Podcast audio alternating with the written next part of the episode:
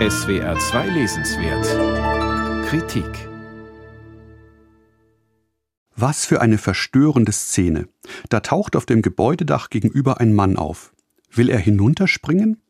Alle Hexerangestellten, eben noch vor den Bildschirmen, stehen am Fenster und beobachten den vermeintlichen Suizidversuch. Einer ruft sogar ungeduldig, Herrgott, spring doch, ohne dass jemand protestieren würde. Auch nicht Kaylee, Hanne Berfuts Ich-Erzählerin.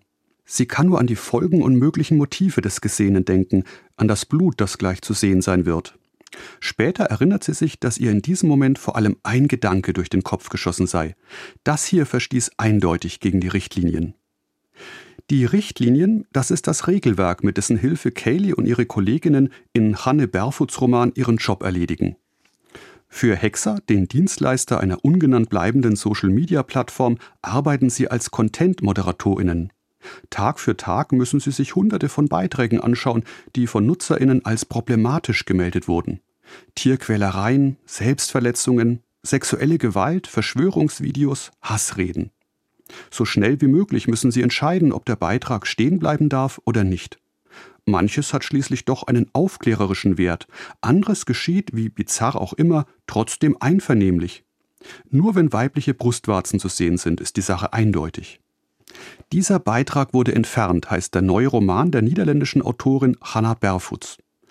Das 100-Seiten-Werk handelt von den immer diffuser werdenden Grenzen zwischen Realität und Virtualität, von Wahrheit und Selbstbetrug und den Schattenseiten der sozialen Medien. Die Erzählsituation ist durchaus raffiniert und spannungsförderlich.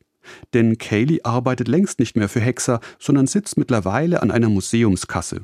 Nebenbei macht sie eine Therapie, Inzwischen strengt ein Anwalt namens Titic eine Sammelklage an, durch die die traumatisierten Hexer-MitarbeiterInnen entschädigt werden sollen. Einer schläft nur noch mit einem Gewehr am Bett, andere leiden an Verfolgungswahn oder sind depressiv geworden. Kaylee aber will sich nicht an der Klage beteiligen. Warum? Das erklärt sie in dem Roman, der als Absageschreiben an Herrn Stitic zu verstehen ist. Und der gleichermaßen Bericht wie Bekenntnis einer Erzählerin ist, die sich selbst nicht mehr über den Weg traut. Umso gebannter folgt man ihren Erinnerungen. Denn die traumatisierende Wirkung dieses Jobs dringt nur schleichend in den Alltag der Hexer-MitarbeiterInnen ein. Zunächst sieht im Leben der Protagonistin alles rosig aus. Kaylee bekommt nicht nur endlich ihre Schulden in den Griff, sie verliebt sich auch in eine Kollegin, Sigrid. Die anderen im Team sieht sie als Freunde. Dass die Kolleginnen abends in der Bar schon mal rassistische oder homophobe Sprüche klopfen, dafür hat Kaylee durchaus Verständnis, jeder muss mal Dampf ablassen.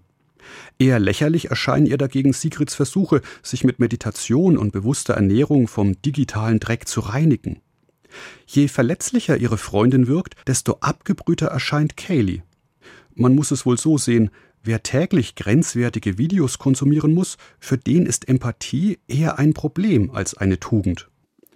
Dann ist da die seltsame Uhr, die einer ihrer Kollegen trägt und die ihn als Anhänger der Theorie von der flachen Erde ausweist.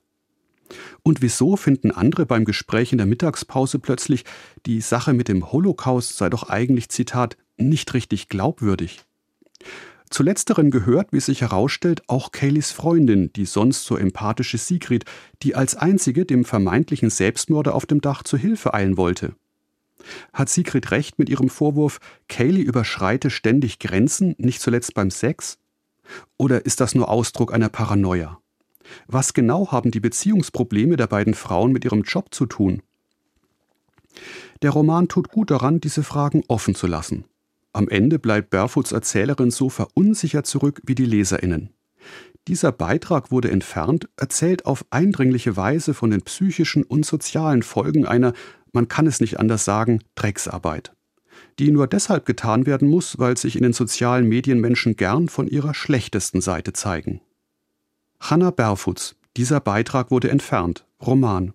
Aus dem Niederländischen von Rainer Kersten, Hansa Berlin, 112 Seiten, 20 Euro.